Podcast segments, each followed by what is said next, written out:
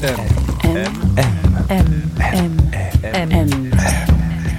Le goût de M.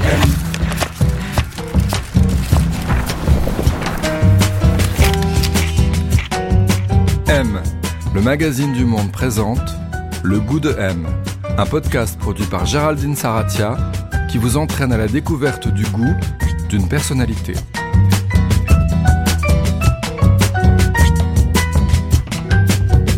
Qu'est-ce qu'avoir du goût? Qui a bon goût?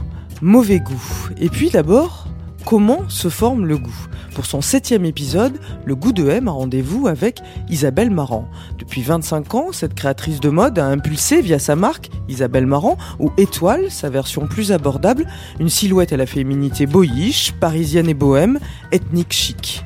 Boostée par des best-sellers tels que la basket compensée Beckett, qui casse la baraque en 2010, la marque ne cesse de prendre de l'envergure. Pour preuve, la ligne homme qu'Isabelle Marant a lancée l'an passé. Alors on a ses volontiers grande gueule, fan de musique et de la couleur grise, écolo et aussi super matinal. Il est 8h du matin, on est à Belleville, le quartier qu'elle habite depuis plus de 25 ans. On slalom entre les camions poubelles, on se faufile le long d'un passage étroit, on fond de cours, on y est, on sonne.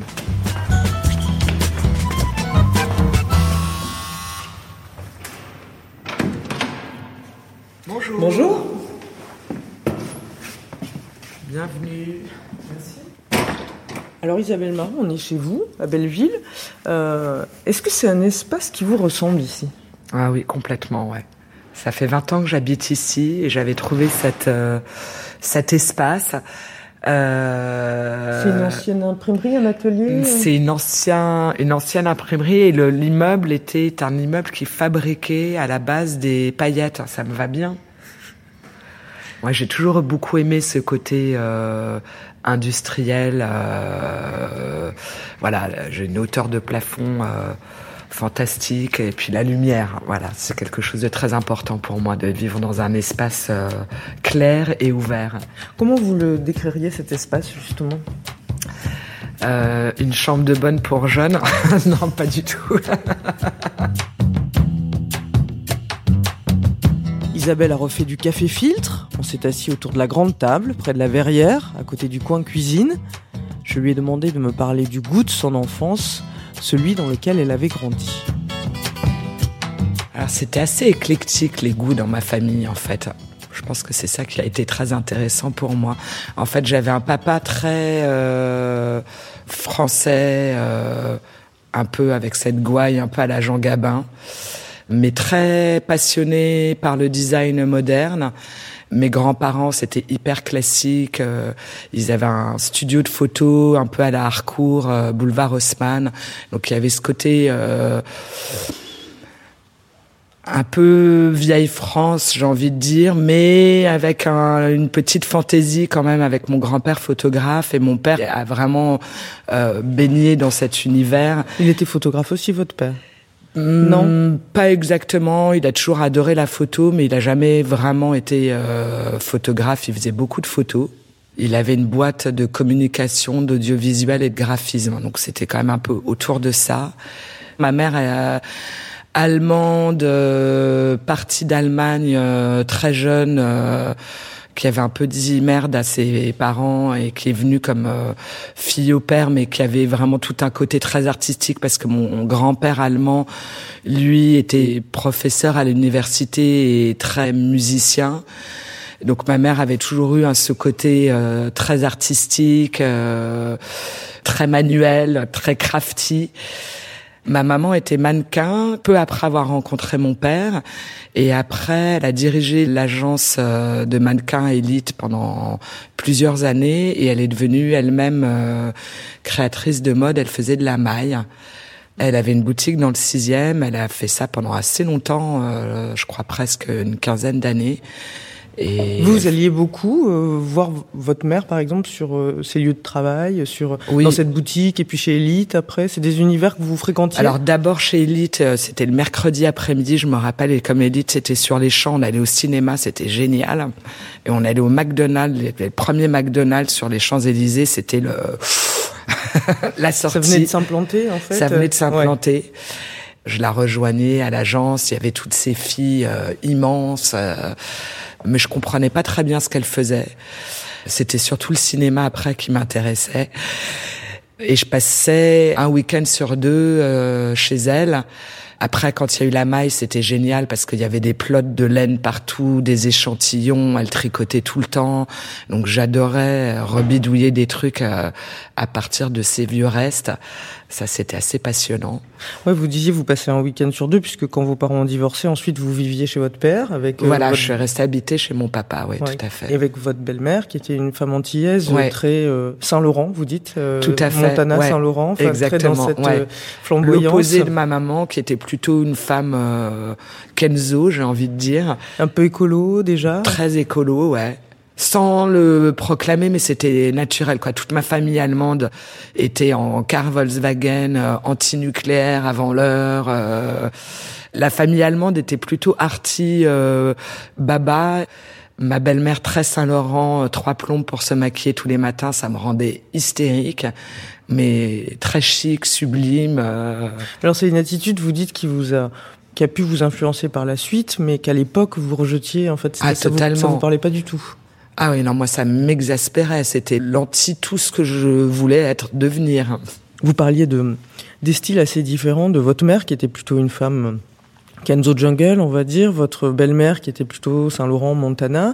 Puis aussi, vous parlez parfois d'une d'une gouvernante qui venait de Nice, qui avait un autre euh, style. Ouais. Et vous disiez dans plusieurs interviews que j'ai lues que ça a été trois hum, trois féminités, enfin trois styles en tout cas qui ont qui ont que vous avez beaucoup mélangé, enfin qui ont beaucoup influencé plus tard euh, la vision que vous avez eue.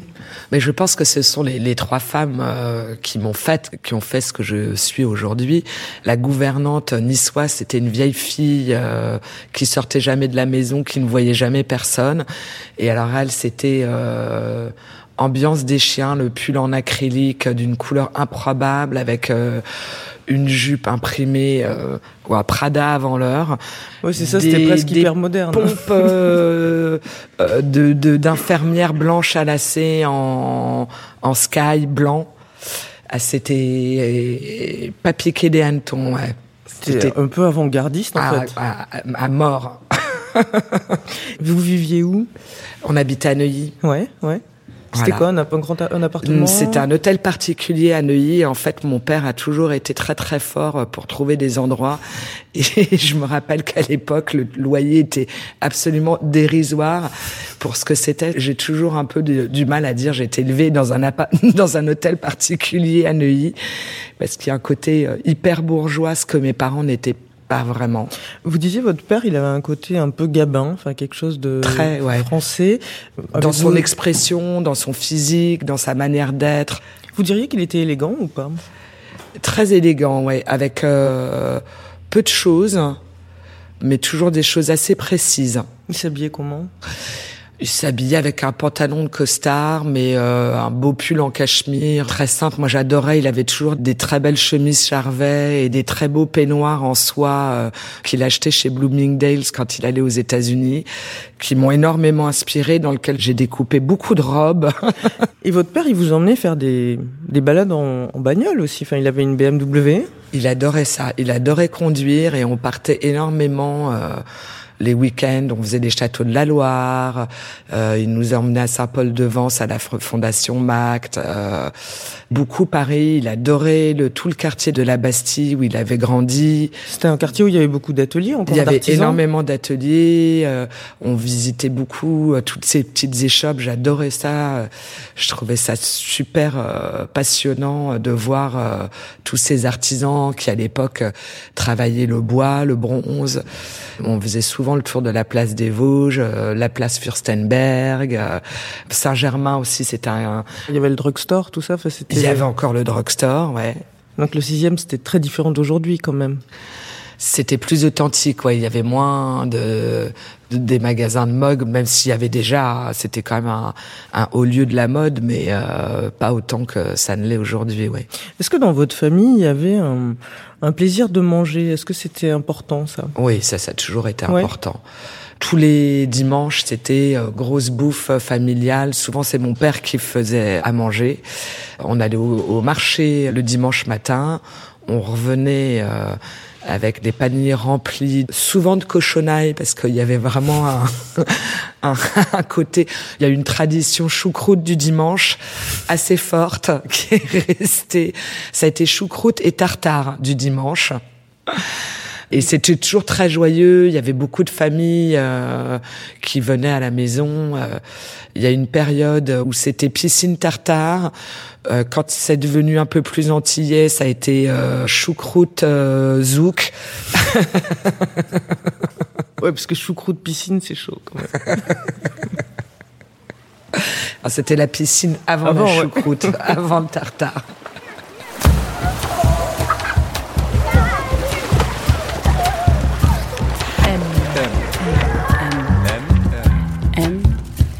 De M. Alors là, on est dans votre coin salon. C'est un endroit très clair. Il y a des plantes. Ouais. Ça représente un peu aussi votre... Des plantes votre... et de la musique. Puis il y a pas mal de bouquins aussi. Ouais, il y a pas mal de bouquins.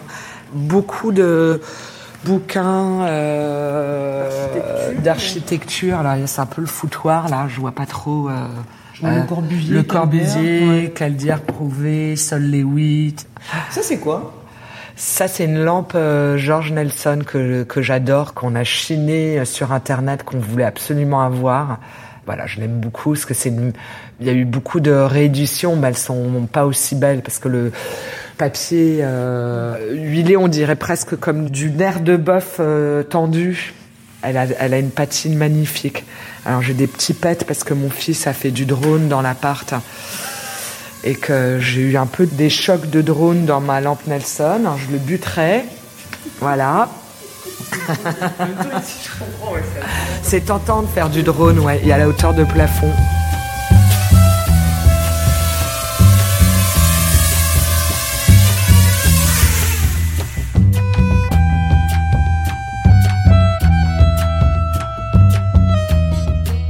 J'ai deux frères. Mon grand frère, il m'a énormément apporté parce qu'il ramenait tous les disques. Euh, nous, on n'avait pas accès à aller acheter des vinyles. Et je sais que les, les tous les premiers euh, groupes, euh, tout ce qui a commencé à me passionner dans la musique, ça a été grâce à mon grand frère. Et c'était quoi Il vous ramenait des groupes anglais, enfin des groupes étrangers ouais, C'était Patti Smith, Lou ouais. Reed. Euh, le, Bob Marley. Au moment où ça sortait, quoi, dans les Pink des Floyd, bien sûr, ouais. Mm. Et alors vous, vos goûts à vous, ils ont, ils sont cristallisés sur quoi? C'était quoi les premières choses qui ont été importantes pour vous? Je crois que je me suis beaucoup cherché. En fait, j'ai analysé ça beaucoup plus tard, mais j'avais un petit frère qui était extrêmement beau, et moi j'étais très très moche petite. Et tout le monde était attiré à mort par mon petit frère qui était fort sympathique et diplomate, et moi j'étais un peu euh, casse-couille, revêche et moche. Donc c'est vrai, pas très attirante. Et du coup, à partir d'un certain âge, j'ai eu euh, envie de montrer que j'étais là, je pense totalement inconsciemment. Et j'ai commencé à vraiment me faire des looks et me déguiser. Ça, c'était autour de... Vers l'âge de 11 ans, j'étais très Patti Smithiesque, c'est-à-dire que j'avais la frange euh, qui me descendait à peu près jusqu'à la bouche pour pas qu'on voit mon visage, très androgyne, euh, très planqué, euh, en assumant pas du tout mon côté fille. Et j'ai toujours été très très très garçon manqué, c'est-à-dire que j'ai toujours adoré euh, jouer avec les billes et les Legos de mon frère et pas du tout euh, poupées Barbie. Quand quelqu'un par hasard m'en offrait une par erreur une fois que je avais coupé les cheveux, c'était bon, ça m'intéressait plus du tout. Et je pense que je me suis cherchée au travers de, en testant plein de choses. C'est là que je commençais à piquer euh, les vieux pulls de mon père, ses vieilles robes de chambre. Je me refaisais des looks avec ça. Euh, je me bricolais des choses. Euh, très jeune, j'ai commencé à.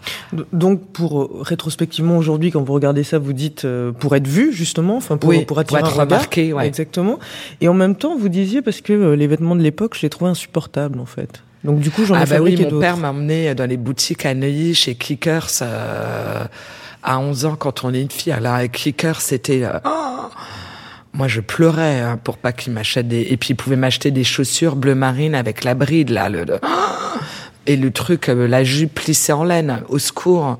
Ah non, bah ça c'était pas possible. hein. Alors vous, qu'est-ce qui vous plaisait comme vêtements Moi, ce qui me plaisait, euh, bah, il y avait un copain de mon père américain qui nous avait ramené euh, des premiers euh, jeans Levi's, euh, des t-shirts Fruit of the Loom blancs, euh, un pull beaucoup trop grand pour moi de mon père en cachemire. C'était un, le top du top. euh, À 15 ans, votre père vous offre votre première machine à coudre. Et, et là, vous vous prenez de passion vraiment pour les tissus aussi, pour euh, les techniques. Ouais, de- tout à fait, ouais. C'est surtout avec ma, ma maman et même ma gouvernante, on adorait euh, faire du point de croix, du crochet. euh, voilà, j'ai toujours un côté très très manuel. euh. En fait, à 15 ans, j'ai rencontré Christophe Lemaire, qui était mon petit ami à l'époque. Christophe Lemaire, qui est créateur et qui, qui, par exemple, est devenu ensuite, par la suite, directeur artistique de Lacoste, d'Hermès et puis de sa propre maison. et Christophe dessinait extrêmement bien. Et on adorait se passer des après-midi où Christophe dessinait et moi je faisais les vêtements. Et on en fait on s'amusait énormément parce qu'on adorait la musique. Et tous les week-ends on sortait euh, il y avait des petits clubs euh, sur des thèmes différents. Alors un coup on était punk un coup on était rasta un coup on était euh, new wave. Et on a commencé comme ça pour rigoler à se faire euh, des tenues euh, pour nos soirées du week-end. Et tous les deux, on se destinait absolument pas à faire de la mode. C'était absolument pas notre rêve. À l'époque, il y avait une petite boutique euh, de dépôt-vente rue Quincampoix où on pouvait déposer ses vêtements. Quand les vêtements étaient vendus, on recevait euh, les sous de la vente. Et en fait, très vite, on a vu qu'on gagnait vraiment de l'argent. Je crois que c'était quasiment un SMIG euh, par mois. Donc, euh, et c'est là qu'on s'est dit, ah bah tiens, il y a un truc. marque, même avec On a monté une petite marque, ça allez simple, ouais. ouais. Mais ça vous a montré que c'était possible, en fait. Ça Ouais. nous a montré que c'était un métier, qu'on pouvait gagner sa vie en faisant ça, et c'est vraiment là qu'on a commencé à se dire, bah tiens, pourquoi pas Vous parliez de la rue Quincampoix où vous alliez dans cette boutique. Est-ce que vous alliez au Hall aussi à Oui, on était, bah, on est, on était fourrés au hall. En plus ça, il y avait la boutique de Vivienne Westwood et de Malcolm McLaren, The L'antenne de World's sexe euh, ouais, de Londres. qu'on ouais. adorait. On était, mais euh, Qui était dans les Halles aussi. Hein, qui était dans les halles, ouais. On cassait notre tirelire pour s'acheter un petit truc. euh, Vous étiez acheté des, des pièces de Vivienne Ouais, Westwood à ouais, l'époque? Ouais, tout à fait, ouais. J'avais une jupe que j'adorais, euh, des t-shirts que j'adorais, ouais. C'était le début des années 80. Il y avait Ouais. aussi la culture hip-hop qui arrivait à Paris. Tout à fait. Bon, alors ça, j'étais déjà en âge de sortir, sans faire le mur. Vous alliez où? À Strasbourg-Saint-Denis? Bah oui, euh, chez Roger Bois de Funk, quoi. Là, c'était vraiment le... C'était quoi, Roger Bois de Funk Roger Bois de Funk, c'était la première boîte de, de hip-hop à Paris, euh, DJ Dynasty. euh, c'est là que c'est un peu monté NTM. euh, c'est vraiment l'origine de tout le mouvement euh, hip-hop euh, français. La musique, ça a été important justement dans la, la construction de votre goût. On parlait de la sensibilité aux vêtements que vous avez eu depuis très jeune. Euh, D'ailleurs, plus aux vêtements qu'à la mode, j'ai l'impression. Tout à fait. Ouais. Euh, Est-ce que la musique, ça a été quelque chose d'important? Ah ben la musique c'était le, le déclencheur de tout ça parce que c'est vraiment euh, en écoutant les groupes qu'on adorait qu'on a commencé à vouloir euh, s'habiller comme eux. Moi je quand on a commencé à faire aller simple avec Christophe, on était à fond euh, Dixie's Midnight Runners, ils avaient vraiment un, euh, ces looks un peu euh, boho euh, New Order, Simple Minds, Les Cure, euh, ça aussi c'était hyper inspirant euh, pour nous, tout le mouvement euh, New Wave, Néo-romantique euh, néo-romantique, ouais. Il y a un autre champ qui me semble important aussi dans, dans votre travail, dans les choses qui vont influencer, c'est le design. Est-ce que des gens comme Charlotte Perriand ou Jean Prouvé ont été importants pour vous, par exemple? Tout à fait, ouais. Ça m'a pas forcément influencé dans la dans la façon de construire un vêtement, mais dans la démarche de s'adresser à tous et de faire des choses euh, esthétiques et mais efficaces, portables, avec un vrai propos euh, utilitaire.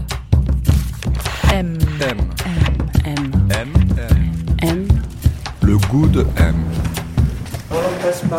C'est votre chambre ici, non C'est ça Voilà. Hop. Hop. Et euh, bah le voilà. Bon, c'est un peu un dressing de de fille de la mode. hein. J'ai pas mal de fringues, forcément. Tous les vêtements qu'on voit là, finalement, j'en mets très très très peu. il y a des choses qui sont là, qui sont mes premières collections. J'arrive pas à les, j'arrive pas à les bazarder. Alors qu'est-ce que vous mettez ici par exemple? Tout ce qu'il y a sur le dessus de la pile, voilà. Donc il y a des jeans gris. Voilà, beaucoup? les jeans gris, hein, blanc et, et gris. Les piles de, de pulls, voilà, je suis très très pull. euh, ça, je, je mets pas mal.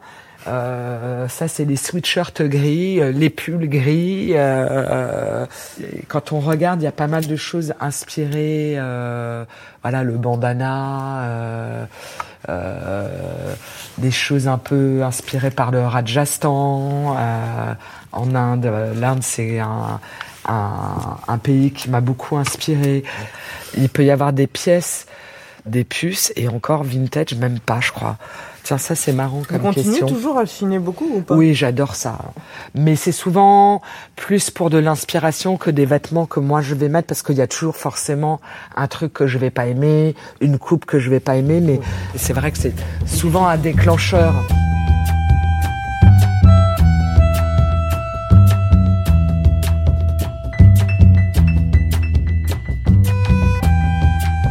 Donc on parlait de la mode en fait. Ensuite vous vous faites le studio Berceau, euh, vous montez votre marque. Enfin d'abord vous, vous travaillez avec euh, pour d'autres gens, Michel Klein. Vous faites plein de collaborations. Puis vous montez une, une petite collection avec votre mère, je crois. Tout à fait. Et ensuite ça devient Isabelle Marant. Euh, exactement. alors le style, le goût Isabelle Marant, c'est quoi? Je crois que, je- en fait, je me sens extrêmement française et parisienne et en même temps euh, constamment attirée par les cultures du monde. Donc c'est assez étonnant parce que finalement, chacune de mes collections parle souvent d'un endroit, d'un lieu euh, dans le monde et finalement, on- ça reste quand même très parisien. Je pense que c'est vu par mon prisme et digéré euh, par quelqu'un de très français. Du coup, c'est traduit euh, par mes yeux et ma culture qui en font quelque chose de toujours très, certainement très français et très parisien. J'ai toujours eu un amour euh, immense de, pour l'artisanat, pour euh, ce que l'homme était capable de réaliser avec ses mains, avec très peu de choses. Ça m'a toujours fasciné. Vous dites, je travaille pour euh, ma génération, pour une femme active qui aime se sentir bien dans des vêtements, mariant discrétion et personnalité. Ça, c'était un peu le, le postulat de base. C'est vrai que moi j'ai choisi de faire vraiment euh, du prêt-à-porter et de prendre le mot prêt-à-porter euh, euh, vraiment dans son sens littéral, c'est-à-dire que qu'est-ce que je mets ce matin? Et c'est vrai que ma démarche elle est très autour de ça. Je crée pas des vêtements pour des occasions spécifiques, je crée des vêtements pour la vie de tous les jours. Et si possible qu'on a envie de garder. Est-ce que vous arriveriez à, à définir un peu votre silhouette? Elle évolue tout oui, le temps. euh, elle- évolue, mais c'est vrai que mon goût n'a jamais vraiment changé. Euh, J'aime toujours les mêmes choses. Euh, C'est vrai que si je décrypte euh, les éléments de ma mode, ils sont restés les mêmes et j'aime toujours les mêmes choses depuis mes débuts. J'adore tout l'univers du vêtement de sport, du vêtement militaire, justement pour sa fonctionnalité et la manière dont c'est fait, où c'est toujours extrêmement bien pensé et réfléchi. C'est des vêtements qui s'abîment qui sont faciles à entretenir, qu'on peut laver. Voilà, moi j'ai une aversion totale pour la planche à repasser et le fer à repasser. C'est un truc qui existe que vous trouverez pas chez moi. J'adore euh, les vêtements euh, qui gardent euh, notre empreinte et qui se font à notre corps et à notre vie. Le jean, je trouve que c'est quelque chose qui exprime totalement ça. Et qu'est-ce que vous me diriez de la... On parlait de la silhouette. Qu'est-ce que vous me diriez de la, de la féminité de la femme Isabelle Marant Elle est comment? Je pense qu'elle n'est jamais vulgaire. J'espère en tout cas. Je crois que c'est vraiment quelque chose que je déteste, la vulgarité. Après, la ce qui est vulgaire est propre à chacun. Ma fille, elle, est, elle peut être très androgyne, même si elle est hyper féminine. C'est vrai que je vais souvent associer quelque chose de très court à une veste de mec oversized euh, pour casser ce côté euh, peut-être un peu trop féminin pour moi. Alors dans votre parcours, forcément, enfin il y a beaucoup de succès, puis il y a un hit indéniable, c'est cette basket. Beckett, ça Beckett. Est-ce que donc c'était une basket euh, un peu compensée en fait, qui a Ouais. été maintes fois copiée Est-ce que ça, cet objet-là, est-ce que c'est un bon condensé de votre goût? Est-ce qu'il vous raconte ou pas du tout? En partie. Quand j'étais gosse, je me trouvais pas assez grande, j'avais mes Stan Smith et je coupais des bouts de liège Et je me faisais un compensé dans ma Stan Smith. Et après, c'est mon amour du hip-hop. C'est le truc énorme. Je trouve ça hyper gracieux. Des petites cannes de femmes qui sortent d'une espèce de pompe. Euh, énorme. En fait, c'est venu aussi, je, piquais les baskets de Jérôme, de mon mari. Euh, je mettais quatre paires de chaussettes pour euh, que ça soit pas trop grand. Et j'ai remis, euh, j'ai recommencé à mettre mes mes bouts de de liège dedans. De liège dedans bah, ça allonge, ça fait des jambes de 3 km, c'est super. Et puis ça reste hyper confortable parce que pendant très longtemps, j'ai quand même eu beaucoup de mal à mettre des talons. Je trouvais que c'était, après des années de Birkenstock et de Stan, de Stan Smith, euh, mettre des escarpins, ça n'a pas été facile. Hein. Le, confort, justement, enfin le, le confort, bah, ça c'est indispensable. Je pense qu'on est tous pareils. Hein. Le matin, quand on regarde dans son placard, on voit la belle blouse, machin, on se dit, oh, j'ai hyper envie de la mettre. Oh non, m'a fait chier, je vais remettre mon sweatshirt pourri. Je suis tellement bien dedans, je m'en fous, j'ai l'air de rien, mais c'est pas grave. Je me sens tellement bien dedans. Récemment, vous avez lancé une, une ligne pour hommes. Est-ce que ça a été l'occasion d'exprimer des facettes différentes de votre goût ou c'est exactement la même chose pour vous? C'est exactement la même chose pour moi et au contraire, ça me laisse le champ libre pour faire des choses que je n'arrivais pas à vendre aux femmes parce qu'elles étaient trop masculines. Donc j'arrive à m'exprimer ce côté euh, très masculin que j'ai en moi. Finalement, euh, j'adore aller me prendre des trucs dans ma collection homme euh, qui assouvissent mes envies de trop masculin pour une certaine partie de la garde-robe féminine que mon commercial euh, me tape un peu sur les doigts de temps en temps en disant non non mais ça on ne vend pas c'est trop Versailles donc voilà. Maintenant je peux assouvir cette passion euh, dans mes collections hommes. Vous disiez, vos goûts, ils ont quasiment pas changé depuis que, depuis que vous êtes euh, jeune, adolescente. Euh, ça fait plus de 20 ans, ça fait 25 ans que vous, que vous faites de la mode. comment vous la nourrissez, votre créativité? Comment vous la gardez Énormément par la musique c'est vraiment quelque chose qui était là dès le début et qui est resté. De plus en plus la nature, je dois dire. Tout ce qui est sociétal, en fait, m'a toujours intéressé. Je pense que le, mon côté, euh, mon envie de faire HEC, j'ai toujours adoré les statistiques. Je lis énormément d'essais économiques. Euh, voilà, c'est quelque chose bizarrement qui me nourrit aussi extrêmement. comprendre les mutations de la société. Tout à fait, ouais. ouais, ouais. Et justement, euh, aujourd'hui, on parle de plus en plus aussi de.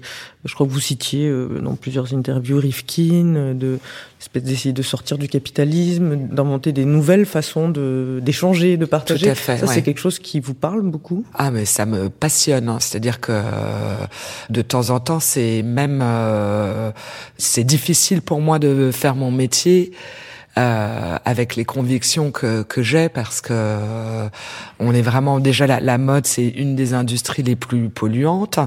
Euh, on pousse un peu les gens à consommer euh, donc c'est des, des fois c'est un petit peu oui, une position compliquée compliquée ouais mais c'est vrai que finalement je crois que mes vêtements racontent quand même aussi ça et un des plus jolis compliments qu'on puisse me faire c'est euh, bah, vos vêtements euh, j'arrive pas à m'en débarrasser. Euh, j'ai des choses de chez vous qui ont plus de 15 ans. Il y a un côté très féministe aussi dans ce que je fais. Beaucoup de femmes viennent me voir en disant ça m'a donné de la force, ça m'a donné de l'assurance, ça m'a aidé à assumer euh, qui j'étais et pas à être euh, dans le rôle de la femme euh, un peu objet. Moi, j'étais en révolution totale dans les années 90, à toutes les années Tom Ford, de la femme objet. Ça me rendait dingue. Ça, c'est tout ce que je peux détester dans la mode. Et aujourd'hui, vous avez l'impression qu'on est justement ça s'est modifié, ça y a, y a plus ah, de pas sujets. du tout. Non. Mais c'est ça qui est intéressant. Après, moi, j'ai un respect euh, total de toutes les goûts et les couleurs qu'on peut avoir. Voilà, il y a quand même toute une partie, euh, j'ai envie de dire, de femmes euh, euh Kim Kardashian. Moi, c'est ah ça me glace. Mais pourquoi pas S'il y a des gens qui ont envie pourquoi de. Pourquoi? Parce que c'est trop construit? Parce que c'est trop. Qu'est-ce qui vous glace?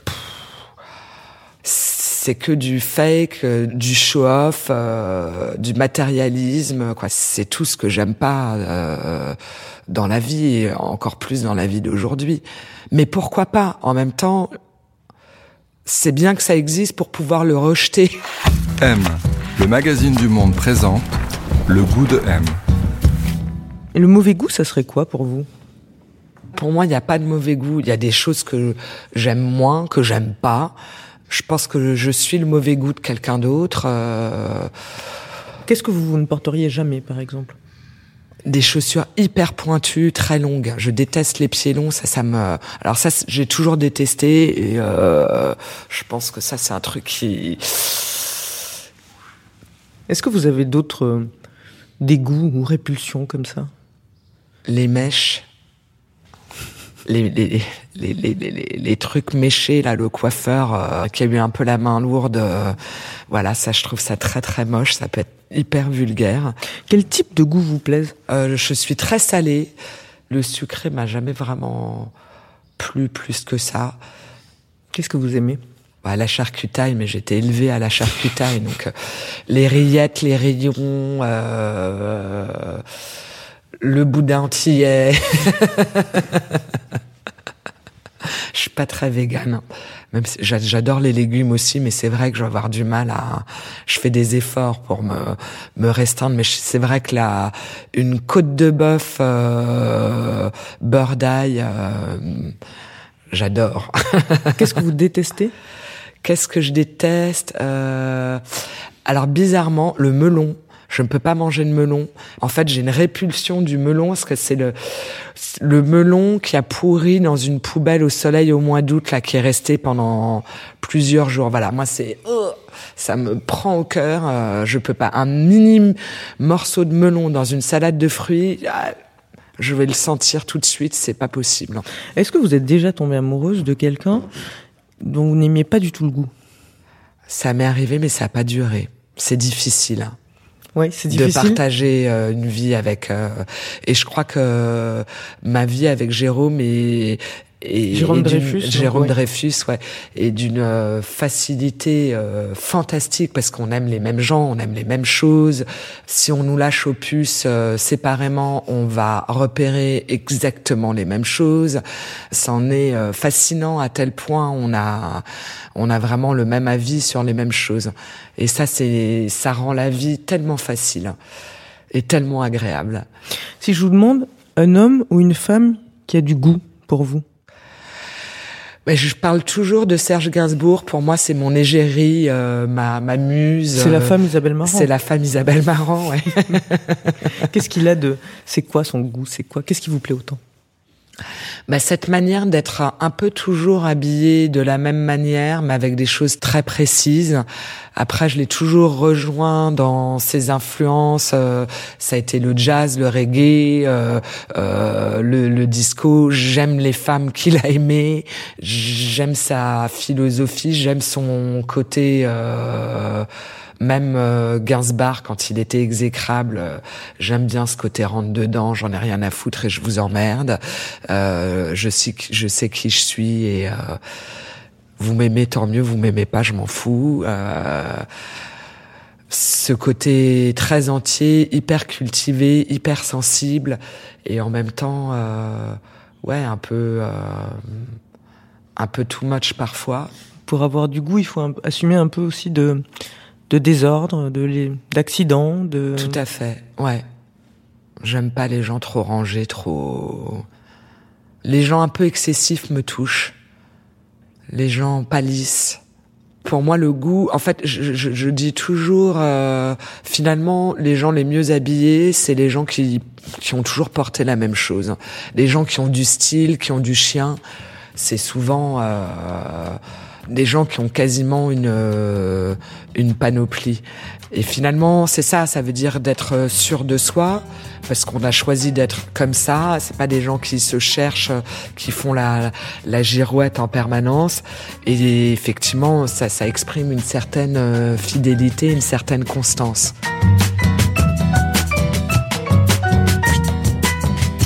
Voilà, c'est la fin de ce podcast. Il a été réalisé par Sullivan Clabot et produit par Jean Ridéal. Si vous aimez ce podcast, n'hésitez pas à nous suivre sur les réseaux sociaux du Monde et de M, le magazine du Monde, à nous laisser des étoiles, des commentaires.